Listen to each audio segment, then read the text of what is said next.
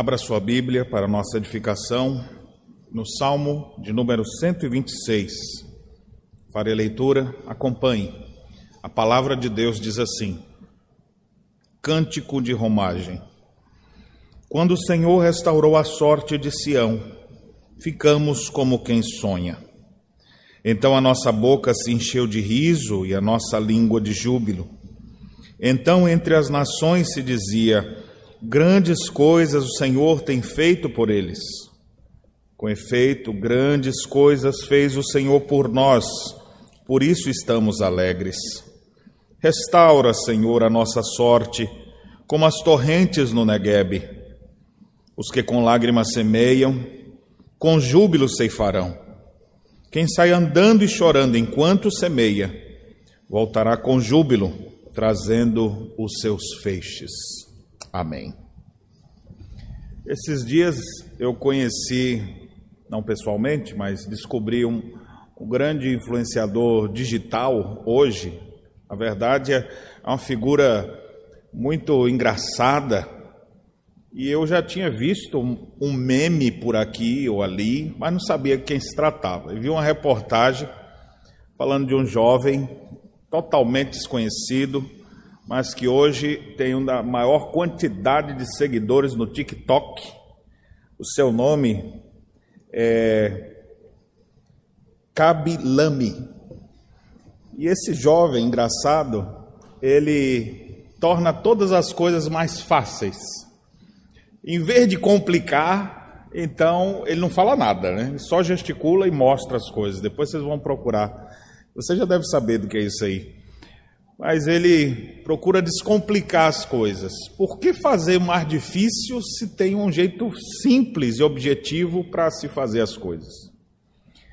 E eu, eu queria pegar essa ideia de descomplicar para a gente tentar entender processos da nossa vida. Por que, que as pessoas são tão elas têm tanta dificuldade? Por que as pessoas têm tanta dificuldade de compreender os processos da vida? E por não entender que a vida é formada de ciclos, e você vence um e começa outro, assim como esse período de fim de ano, ou como o período de fim de curso, ou como o período de deixar um emprego e ir para outro, ou mudar de uma cidade e morar em outra. Ou seja, a nossa vida é marcada por ciclos. Só que nem todo mundo compreende isso. E aí o que acontece? Às vezes eles ficam travados no tempo e no espaço e não conseguem avançar, não conseguem compreender o porquê passaram pelo que passaram, não conseguem vencer as, um passado de tristeza, de derrota, de situações difíceis, não conseguem superar na sua mente ou compreender o porquê que passou pelo que passou. E eu gostaria que a gente pudesse olhar para um salmo que nos mostra como a gente deve encarar a vida e vê-la não como, como situações é, estanques, definidas, mas enxergar a vida como processos maiores ou menores. A nossa vida é marcada por processos e a gente precisa aprender isso.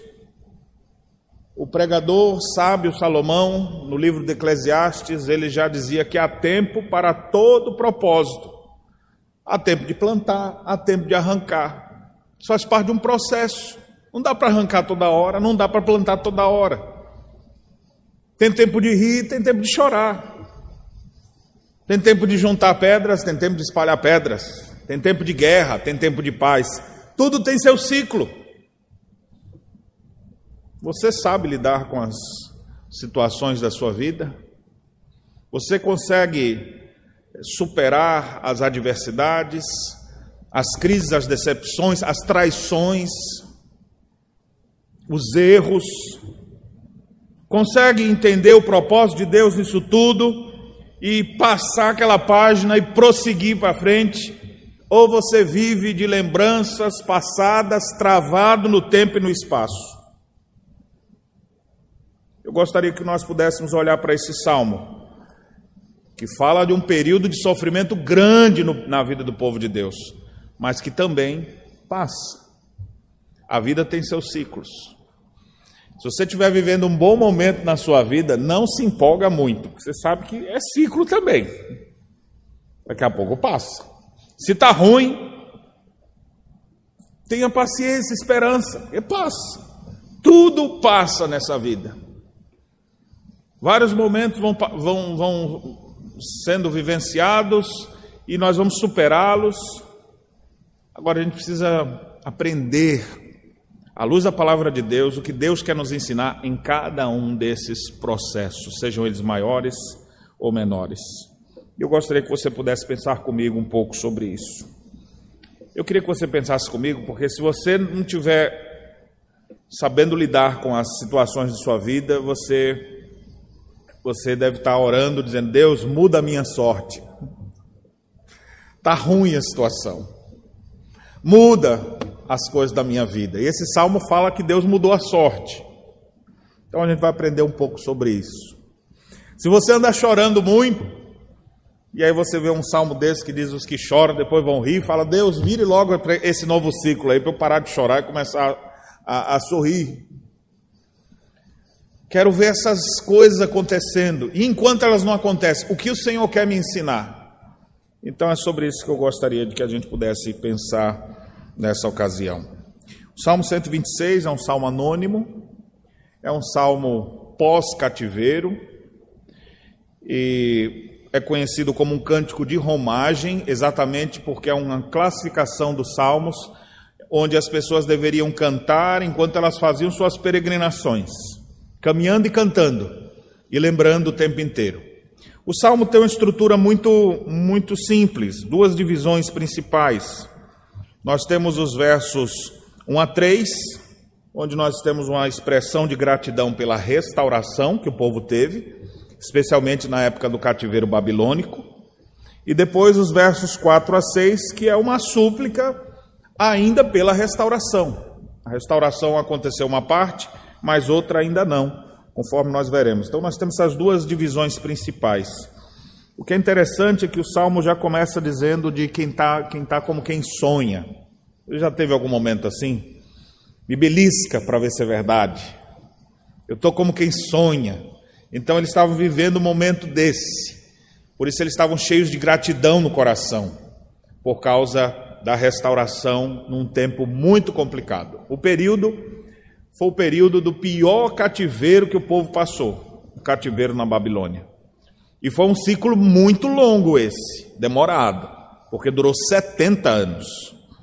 E Deus fez o seu povo ser tirado da terra de Jerusalém, tirado de Judá, levado cativo para a Babilônia, e lá eles iam sofrer 70 anos, mas Deus disse, do mesmo jeito que ele mandou para lá, Deus disse que passados 70 anos ia trazer o povo de volta para cá. Esse cativeiro foi devastador, foi castigo de Deus sobre o povo. Deus mandou várias vezes profetas para que exortassem o povo, para que chamassem a atenção do povo, para que eles se arrependessem e voltassem aos caminhos do Senhor, mas o povo continuou endurecido. E Deus continuou mandando os seus profetas, porque Deus nunca disciplina alguém sem antes avisar. Afinal de contas, a Bíblia diz que nosso Deus é longânimo, paciente, assaz benigno. E Deus então mandou vários profetas, a começar de madrugada, preparando aquele povo. Se vocês não se arrependerem, vai vir coisa pior. E o povo mofava dos seus profetas, debochava dos pregadores, perseguia, matava os profetas. Jeremias foi lançado na cisterna, amarrado no tronco, zombado. E assim foram muitos dos profetas, até que o cativeiro chegou quando eles menos esperavam, uma das maldições pactuais, está lá em Deuteronômio, nos, nos primeiros cinco livros da Bíblia. Você tem maldições pactuais, tanto em Números quanto em Deuteronômio, dizendo que um povo de uma língua que eles não conheciam iam vir sobre eles.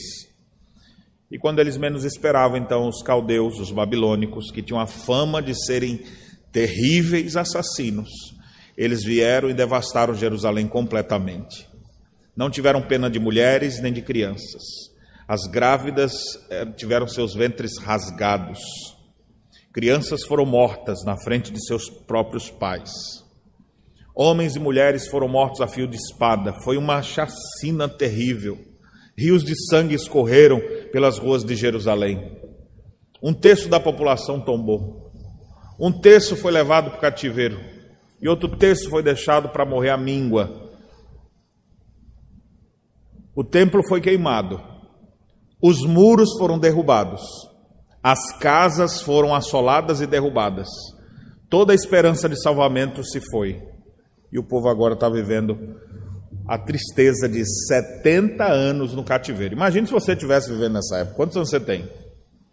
Se você tivesse a minha idade, 44.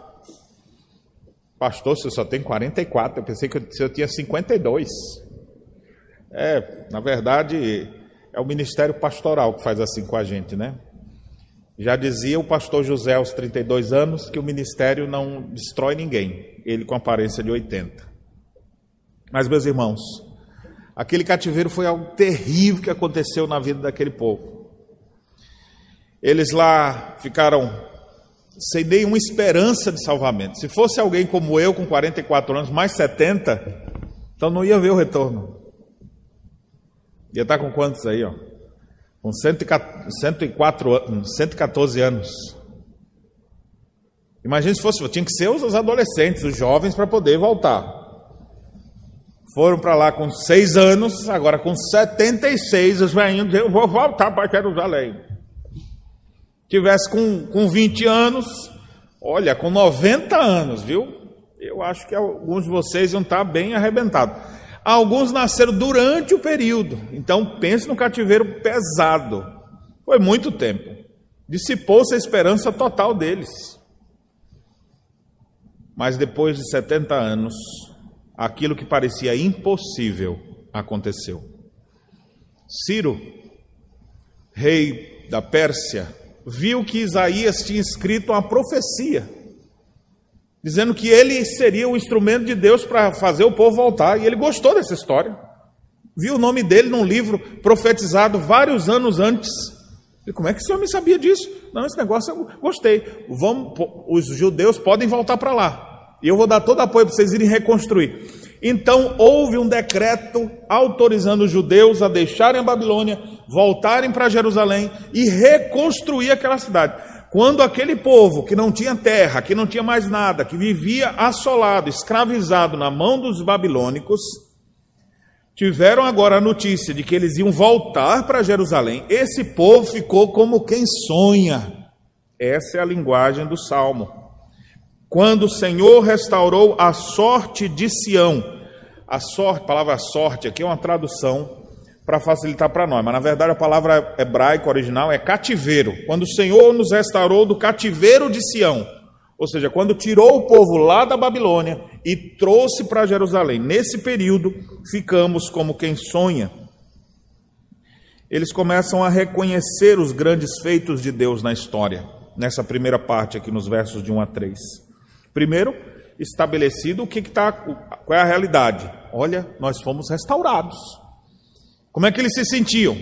Como sonhadores, eles estavam o tempo inteiro sonhando assim. Sabe aquele momento que você fica com estresse positivo de tanta coisa boa acontecendo em sua vida? Você fala, pastor, não sei o que é isso não, porque ultimamente só acontece coisa ruim na minha vida. Estou esperando uns tempos desse. Pois é, eles vêm. Sempre vêm. O povo estava se sentindo assim quando saiu do cativeiro, quando voltou para Jerusalém, como quem sonha ele diz assim no verso 2: Então a nossa boca se encheu de riso e a nossa língua de júbilo. Literalmente assim, nossa boca foi enchida de riso. Não era uma coisa deles assim, vamos começar a rir aqui. Não, algo aconteceu que provocou o riso deles. Algo aconteceu e foi exatamente essa restauração.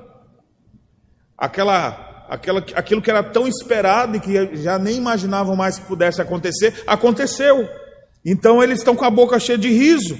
A língua deles está cheia de júbilo.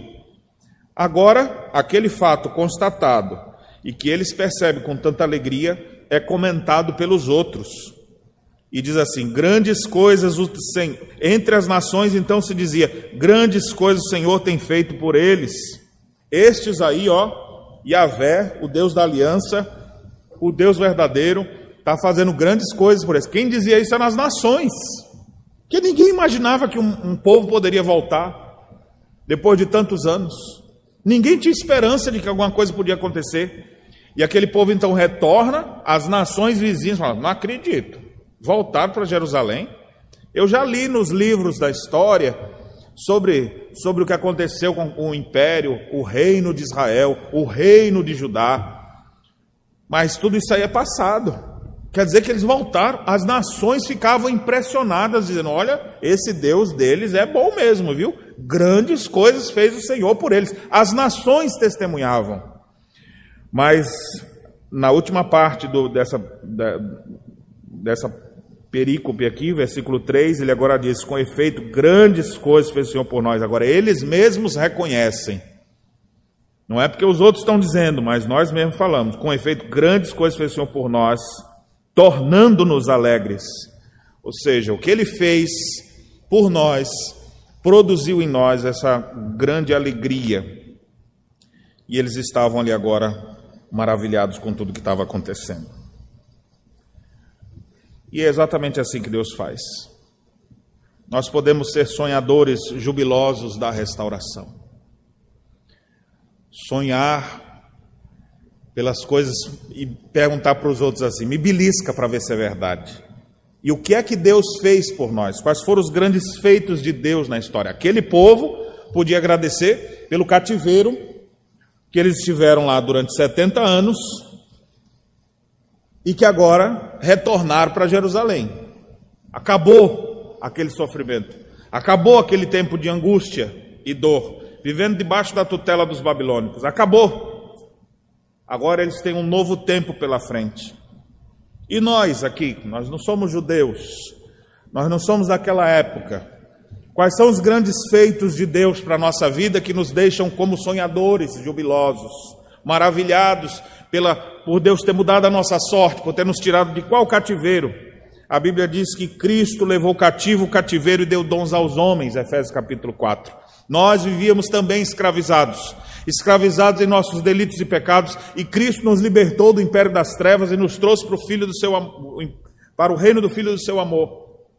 Ele nos traz restauração completa. Estávamos presos nas garras de Satanás e ele também nos libertou. Podemos nos alegrar com isso. Nos alegrar por esse grande feito de Deus que foi ter enviado Cristo a nós. Cristo foi aquele, se você é crente, deixa eu te lembrar isso. Cristo te tirou do pior cativeiro, você vivia escravizado ao seu pecado e ele te libertou. Agora, se você não é crente, deixa eu te dizer também, a sua tristeza tem razão. Se você vive triste, tem uma razão para isso. É por causa do cativeiro de Satanás, o cativeiro desse mundo, ou de você mesmo. Você está preso nesse mundo. E na maioria das vezes não consegue nem perceber. Mas se Cristo te libertar, verdadeiramente você será livre e vai poder desfrutar de uma alegria indizível e cheia de glória, e vai poder dizer assim: grandes coisas fez o Senhor por nós, por isso nós estamos com a boca cheia de alegria, por isso que o nosso coração está transbordando de alegria, por isso que eu estou como que alguém me belisca para ver se é verdade, porque Deus tem feito grandes coisas em nossa vida. Eu sei que hoje em dia, no mundo materialista que vivemos, parece que grandes coisas, grandes conquistas, realização de sonhos, tem tudo a ver com dinheiro. E eu queria dizer que dinheiro não, não vai lhe trazer a felicidade, nem comprá-la. Felicidade autêntica nós só encontramos em Jesus Cristo. E a coisa mais importante que a gente poderia ter, Ele já nos deu: salvação pela fé em Jesus. Igreja, reconheça os grandes feitos de Deus na sua vida na história local. Hoje mesmo nós vimos um pouco da, de uma retrospectiva de, do que Deus nos deu a graça de, de ver e fazer nesse ano. Seja agradecida pelos grandes feitos de Deus. Sejamos agradecidos pelo que Deus está fazendo em nossa nação. Sejamos agradecidos pelo que Deus está fazendo aqui no estado do Rio Grande do Sul com novos campos se abrindo. Sejamos agradecidos pelo que Deus está fazendo no mundo. Olhe para os grandes feitos de Deus e alegre-se com isso. A nossa alegria não pode estar condicionada a uma conta bancária cheia ou muito dinheiro no bolso, saúde para dar e vender. Mas nós podemos ter alegria simplesmente por conhecer a Jesus Cristo. Pois Jesus Cristo disse que a alegria que eu vos dou, ninguém poderá tirar. Você que é jovem, enxergue o que Cristo fez na cruz pela sua vida e se alegre. Crianças que estão aqui, tem muitas crianças que queriam estar no seu lugar, sabia? Tem muita criança que queria ter o que você tem, o privilégio de crescer na igreja, de ouvir da palavra de Deus, mas eles estão presos, eles estão cativos. O único livro que eles vão, vão ter acesso são contos, mas vocês têm acesso ao livro da vida, ao livro que fala de Jesus Cristo, sejam gratos por isso. Adolescentes, muitos querem ter o que vocês têm: fé, família, igreja, razão para viver. Mas tem uns que parecem que estão querendo alguma coisa que não está bem por aqui. Não polarize ao contrário. Não abandone sua fé. Alegre-se naquilo que Deus tem nos dado. E você que é líder da igreja, aprenda a olhar para trás com gratidão. Olhe para os ciclos, olhe para os processos de Deus, o que passou. Olhe para trás e diga obrigado, Senhor. Alegre-se por isso. Celebre com outras pessoas. Tem outras pessoas que estão falando do que está acontecendo conosco. Tem outras gentes que estão dizendo grandes coisas que Deus fez por eles. E você está dizendo também? Os outros estão vendo, e você está vendo? O que Deus está fazendo nos nossos dias, no meio do seu povo? Seja agradecido, reconheça os grandes feitos de Deus nesse mundo. Vamos para a segunda parte do texto agora, versos 4 a 6. Nessa segunda parte, nós temos aqui uma oração. Eles oram e trabalham com grande expectativa em Deus. E a linguagem do salmista agora é por causa do grande desafio que eles têm, né? Então eles fazem uma petição: restaura, Senhor, a nossa sorte, como as torrentes no Negueb eu vou já explicar o que é isso aqui. Outra figura que eles usam aqui: os que com lágrimas semeiam, com júbilo ceifarão. Pegando a figura daquele que, que planta, que semeia. Quem sai andando e chorando enquanto semeia, voltará com júbilo trazendo seus feixes. Que oração é essa? Que expectativa é essa que eles tinham? Bem, meus irmãos, depois de 70 anos, Jerusalém abandonada, Imagina a bagunça que devia estar. Você deixa a sua casa três dias, você volta já está com sujeira. Imagine 70 anos. Você sai, larga as coisas num lugar, quando você volta, está tudo bagunçado. Imagine como estava Jerusalém, 70 anos sem ninguém, sendo habitação dos chacais, sendo habitação de bichos só, mato para todo lado, tudo quebrado. Agora esse povo está aqui. E agora o que a gente tem? Estamos felizes que a gente está aqui, mas olha o tamanho da muralha que a gente vai ter que levantar. Está toda quebrada. Olha o templo como está. Todo destruído. Vamos ter que reconstruir. E as casas, todas assoladas. Vamos ter que fazer isso aqui. E quando eles começam a trabalhar, ainda aparecem os miseráveis para tentar atrapalhar para dizer: oh, uma raposa vai vir aqui vai derrubar isso tudo. Que coisa terrível isso aqui. Quem já viu esse pessoal querendo trabalhar aqui agora, depois de 70 anos? Então foi um tempo, era um tempo complicado. Daniel, na sua profecia das 70 semanas, disse que essa reconstrução ocorreria em tempos angustiosos. Esdras e Neemias narram, por exemplo, nesse período, que era como que com uma mão eles empunhavam a espada e com outra a pá a colher do pedreiro. Não é que eles estavam construindo e lutando assim, não. É porque eles não tinham pausa. Era trabalhando e guerreando. Trabalhando e, e lutando contra a oposição. Não foi um tempo fácil. E quando você tem muito trabalho pela frente, você fica assim: meu Deus do céu. Alguns ficam com dificuldade só de ver uma grande pia cheia de louça e fala: ai meu Deus do céu, quem vai enfrentar isso aqui agora? Ou quando começa uma faculdade, um novo ciclo, e fala: meu Deus, quatro anos pela frente. Se for medicina, seis anos pela frente. Ele tá, que semestre você está? Eu me matriculei esse ano. Falou, oh, meu pai, olha o tanto de coisa que tem pela frente. Sair de um lugar e ir para um novo campo, começar tudo de novo. Fala, eita meu Deus do céu, como é que vai ser isso? Então, é grande luta, é muito desafio pela frente.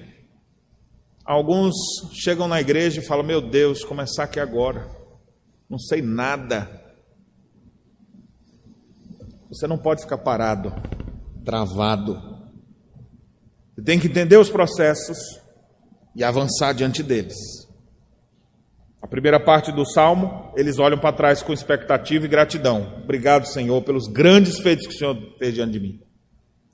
Mas eles não ficam só olhando para isso aqui, agora eles olham para frente, vê o tamanho do desafio. Então o que, é que eles fazem? Eles oram e trabalham. Orare et labutare. Vamos orar e trabalhar pela causa do Mestre. Tem muita coisa pela frente. Eu fico pensando na nossa realidade aqui do Rio Grande do Sul. Com tantas cidades sem uma presença de uma igreja presbiteriana. Quanto trabalho a gente tem pela frente? Você olha assim, meu pai do céu. Aí quando você se anima assim, dizendo, começou um trabalho novo, começamos um, abrimos um novo campo, está sendo plantada uma nova igreja, aí uma que já estava fecha. Aí você fala, ah, meu pai do céu. Na hora que eu pensei que ia somar, ficou ainda do mesmo tamanho. Aí mais dois, três anos de trabalho, aí aparece mais um campo. Opa, agora avançou. E aí você vê mais tudo muito lento, muito devagar, e você, meu, meu Deus do céu. E às vezes você se sente sozinho nessa obra, tanta coisa para fazer, tanta gente assistindo e tão poucos envolvidos trabalhando pela causa do Mestre. O que fazer nessas horas? Ore. Ore e trabalhe. E olha que oração bonita é feita aqui, cheia de significado. Ele diz: Restaura, Senhor, a nossa sorte como as torrentes no Negueb. Já disse para vocês que a palavra sorte aqui é cativeiro. Então, restaura, Senhor, o nosso cativeiro como as torrentes do Negueb. Ou seja, pra, eles já foram restaurados no sentido de que saíram de Jerusalém. Mas agora que eles estão em Jerusalém, eles têm um monte de trabalho pela frente para reconstruir. O que fazer? Senhor, abençoa dá uma força, ajuda a gente. Sozinho a gente não consegue, restaura nossa, o nosso cativeiro como as torrentes do Negueb. Isso aqui é um fenômeno climático daquela região. Chuvas torrenciais, chamadas aqui de torrentes no Negueb, ou correntes do sul, como algumas traduções trazem.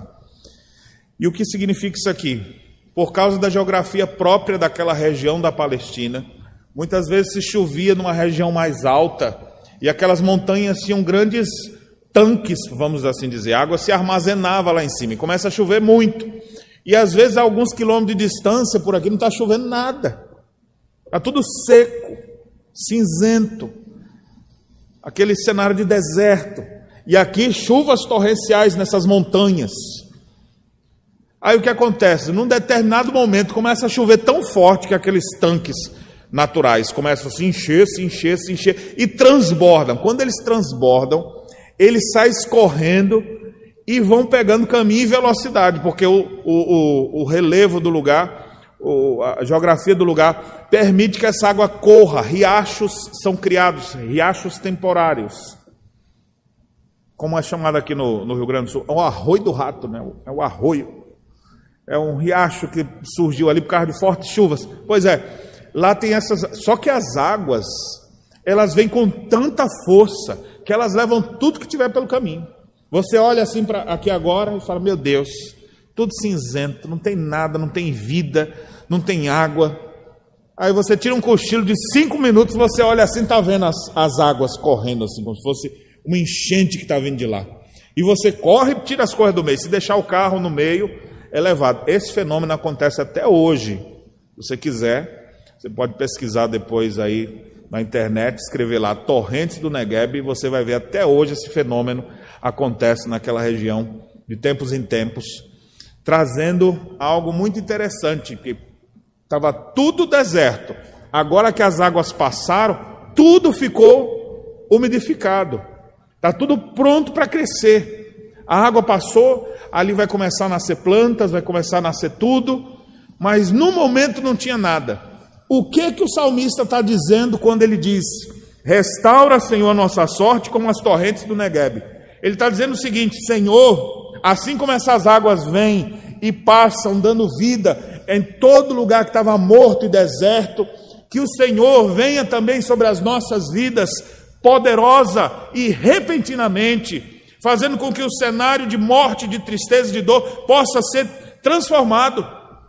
E Deus tem essa habilidade de pegar as nossas vidas desgraçadas, os cenários mais nebulosos, terríveis, nefastos que estivermos vivendo, e Ele tem o poder de transformar aquilo ali no palco da glória, manifestando a sua bondade, manifestando a sua, a sua, o seu poder, e você olha assim, meu Deus, que coisa maravilhosa, e alguém fala, você não sabe como era antes. Jerusalém foi reedificada. Os muros foram levantados rapidamente, porque a Bíblia diz que o povo tinha ânimo para trabalhar. Cada um construiu a sua casa e construiu seu muro, na frente da sua casa. O muro rapidamente se fechou pela metade. Depois eles começaram a reconstruir o templo. E todas as coisas no devido tempo foram reconstruídas ali. Deus enviou sua graça. Deus enviou tempos de refrigério. Deus ouviu as orações daquele povo e veio como se fossem as torrentes do Negueb. E não precisou levar mais de 70 anos para reconstruir tudo. Em alguns anos, Jerusalém estava habitada e o templo reconstruído, os muros reedificados e a vida jorrando para a glória de Deus. A sua oração deve ser a mesma: Senhor, venha sobre nós, poderosa e repentinamente. Você que é líder na igreja, tem um ministério a desenvolver nesse ano, como é que eu vou fazer isso aqui? Eu não tenho a mesma influência que o outro tinha. Como é que eu vou desenvolver? Ore a Deus, ore e trabalhe. Daqui a pouco eu vou mostrar o trabalho. Ore e trabalhe. Ore a Deus, Senhor, Restaura o nosso cativeiro como as torrentes do Negueb. Venha sobre nós poderosa e repentinamente e mude toda a realidade. Deus pode fazer isso. Deus tem feito isso. E é por isso que nós pregamos o Evangelho, porque o Evangelho é o poder de Deus que transforma as coisas. A sua vida pode ser transformada completamente. O ano poderá ser totalmente novo, diferente, não porque você é, veio um dia na igreja, ou porque você vai estar aqui na hora do ano novo, ou porque você vai dar uma oferta para Deus, ou porque você vai fazer. Não. Deus pode fazer porque Ele tem poder para isso. E aqueles que se sujeitam a Deus, que se humilham diante de Deus e que clamam pela glória de Deus, pela graça de Deus, esses são ouvidos e têm suas vidas transformadas. Eu não, não, não preciso saber quão miserável você está vivendo hoje quão vida desgraçada você está vivendo hoje, quanto sofrimento você está vivendo hoje, na sua vida pessoal, na sua vida familiar. Na, não, não sei o que está acontecendo na sua vida, mas eu sei que Deus pode mudar esse quadro repentino e poderosamente. E eu devo ter expectativa por isso. Os processos podem mudar. Aquele cenário de morte pode ser substituído por um cenário de vida quando você menos espera mas isso só vai acontecer por intervenção de Deus. Por isso, ore. Clame a Deus. Mas não só clame a Deus, trabalhe. É a figura que aparece aí nos versos 5 e 6.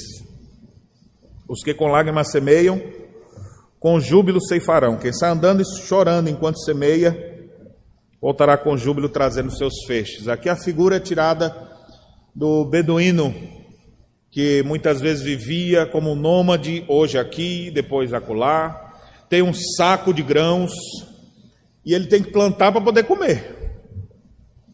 E aí ele tem aquela renca de filhos, os meninos, pai, eu estou com fome. E o pai agora está naquele desafio. Eu faço comida para os meninos, eles comem e depois a gente morre de fome porque não vou ter mais nada. Ou eu separo os grãos para plantar e só um pouquinho para a gente comer. Em vez de comer de manhã, de tarde, de noite, nós vamos comer um pouquinho só uma vez por dia. Então aquele pai, res, pai responsável, ele vai dizer: Nós não vamos torrar isso aqui tudo, não. Eu vou plantar. E um pouco nós vamos comer. E a criança fica imaginando aquela cena, o filho agarrado na calça do pai, pai, eu tô com fome, pai, eu tô com fome, pai. E o pai, eu sei, meu filho. E pai que é pai, vendo o filho com fome, ele só pode chorar. Mas ele abre o buraco e joga a semente. Ele abre outro buraco e joga a semente. E as lágrimas vão escorrendo aqui assim, porque ele está vendo o menino com fome. E ele tem pouca comida para dar. Calma, meu filho, esse tempo vai passar. E ele joga a semente.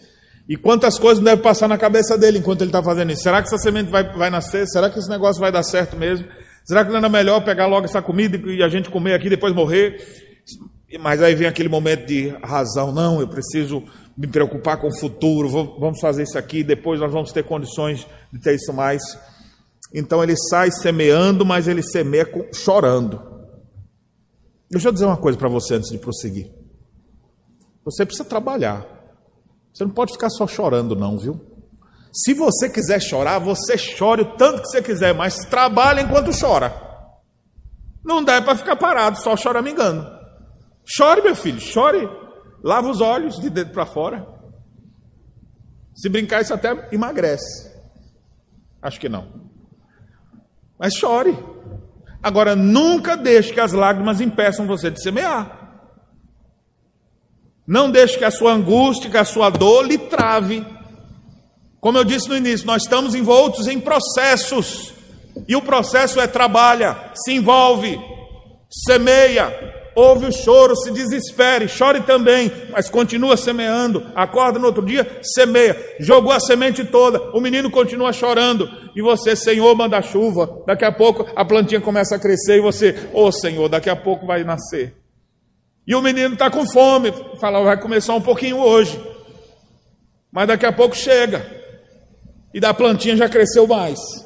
E o tempo vai passando, o menino está chorando, comeu pouco, mas agora já parece a vargem ali. E ele fala: Meu pai do céu, se vingar isso aqui todo. E passado alguns meses, chega o tempo da ceifa, o tempo da colheita. Ele chama todo mundo: Vocês estão com fome? Vamos tirar agora. E ele sai lá coletando aquele negócio. E aquele saco que eles plantaram, às vezes se transforma em 100 sacos agora de grãos. E ele fala: Meu filho pode comer até se enfastiar. Coma, meu filho, coma do jeito que você quiser agora. Pode comer, pega o grão, joga para cima. Eles dão brados de júbilo, porque eles estão trazendo seus feixes. Eles estão, agora o choro é diferente, agora o choro é de alegria. Eles não conseguem controlar dentro do seu coração, porque quem sai andando e chorando enquanto semeia, volta com gritos de júbilo trazendo os seus molhos, os seus feixes. Agora, quem não trabalha, quem não semeia, não vai ter essa alegria aqui não. Muita tristeza, mas depois vem muita alegria. Trabalhe. Ore e trabalhe. Senhor, restaura a nossa sorte. E continua semeando. É assim que a gente deve viver. Irmãos, nós precisamos entender que nesse processo todo Deus está trabalhando conosco. E Ele pode transformar completamente a nossa vida. Nós precisamos aprender a confiar em Deus em meio a isso tudo. Algumas aplicações. Do mesmo jeito que o texto diz que as torrentes do Negueb eram petição para que elas viessem poderosas e repentinamente sobre eles, nós sabemos que Cristo é aquele que veio a nós sem a gente esperar. Quando a gente menos esperava, Cristo chegou no desespero da nossa vida. Foi assim que aconteceu comigo. Foi assim que aconteceu com muitos de vocês. E se hoje você está no desespero da vida, Cristo é aquele que pode vir poderosa e repentinamente e transformar completamente o cenário da sua vida. Uma outra coisa, todo trabalho no Senhor é coroado, assim como Cristo viu o fruto do seu penoso trabalho. Semeou com lágrimas, mas colheu com júbilo. Foi humilhado, mas foi exaltado. Aquele que chorou pelo seu povo, pelas nações, por Jerusalém, depois se alegrou. Em Cristo nós temos o cumprimento de todas essas coisas. Se você é crente, meu irmão, continua semeando. Puxa a lágrima assim para o lado, enxuga o rosto e segue adiante. Continue trabalhando. Se você não é crente, eu queria dizer que o seu choro e sofrimento podem ser substituídos por alegria que só encontramos em Jesus Cristo. Igreja, aprenda a orar e a trabalhar. Jovens, não sejam preguiçosos. Trabalhem, orem, se engajem numa missão que vale a pena. Crianças que ainda estão acordadas aqui me ouvindo, tenham paciência. Na verdade, isso aqui não era só para criança que eu deveria dizer, mas para todos. Tenha paciência, aguarde o processo concluir. Enquanto aguarda, continua trabalhando, semeia. Em breve, sua vida vai ser diferente. Está sofrendo hoje? Console seu irmão. Chore, mas não se desespere. A alegria de servir a Cristo é maior do que qualquer parque de diversão. Então sirva a Ele com alegria. Adolescentes, sua vida poderá ser poderosamente transformada. Se submeta a Cristo. Ele vai mudar o seu status. Não é nas redes sociais. Ele vai mudar o status da sua vida, da sua vida real. Vai transformar completamente. Você que é líder da igreja, tem expectativa em Cristo. Trabalhe dando o seu exemplo. Não desanime. Muita gente está esperando por você. Alguns de vocês precisam trabalhar, inclusive, dobrado. Trabalhe, chore, semeie e continue. Em breve, nós vamos estar reunidos dando brados de louvor. Para você que está sofrendo, seja que sofrimento for, sofrendo porque a sogra veio visitar, sofrendo porque está com crise financeira, sofrendo porque está com problema em casa, sofrendo porque está doente, sofrendo por causa de qualquer motivo, saiba que essa fase vai passar. O sofrimento não dura para sempre. Sofrimento não dura para sempre. Essa fase vai passar. Você que já é mais maduro na fé, aceite as fases do processo de Deus algumas coisas que ainda não aconteceram na sua vida e que você tem tanta expectativa, fazem parte do processo. Aceite, confie e aguarde. Iremos muito em breve celebrar, com brados de júbilo, pelas coisas que Deus tem nos feito. Gostaria de finalizar citando Simonton, que foi um homem que veio para cá orando, Senhor, faz o evangelho prosperar aqui no Brasil. Não consigo nem falar português direito. E um ministério meteórico de apenas oito anos deixou grandes frutos. Pessoas convertidas, um seminário fundado, primeiro jornal brasileiro, evangélico. Foi responsável por muitas mudanças na história do nosso país. Simonton dizia assim: tomemos o nosso passado como garantias para o nosso futuro. É mais ou menos o que o Salmo 126 diz. Na sua primeira parte, ele diz: olhe para trás e diga: Obrigado, Senhor, grandes coisas o Senhor fez por nós, por isso estamos alegres. Mas agora olhe para o futuro. E quando você olhar para o futuro, ore a Deus. Peça a Deus que lhe dê força e trabalhe porque se Deus já fez o que ele fez, ele é poderoso para fazer infinitamente mais do que tudo quanto pedimos ou pensamos, conforme o seu poder que opera em nós. A ele seja glória, hoje e eternamente. Amém.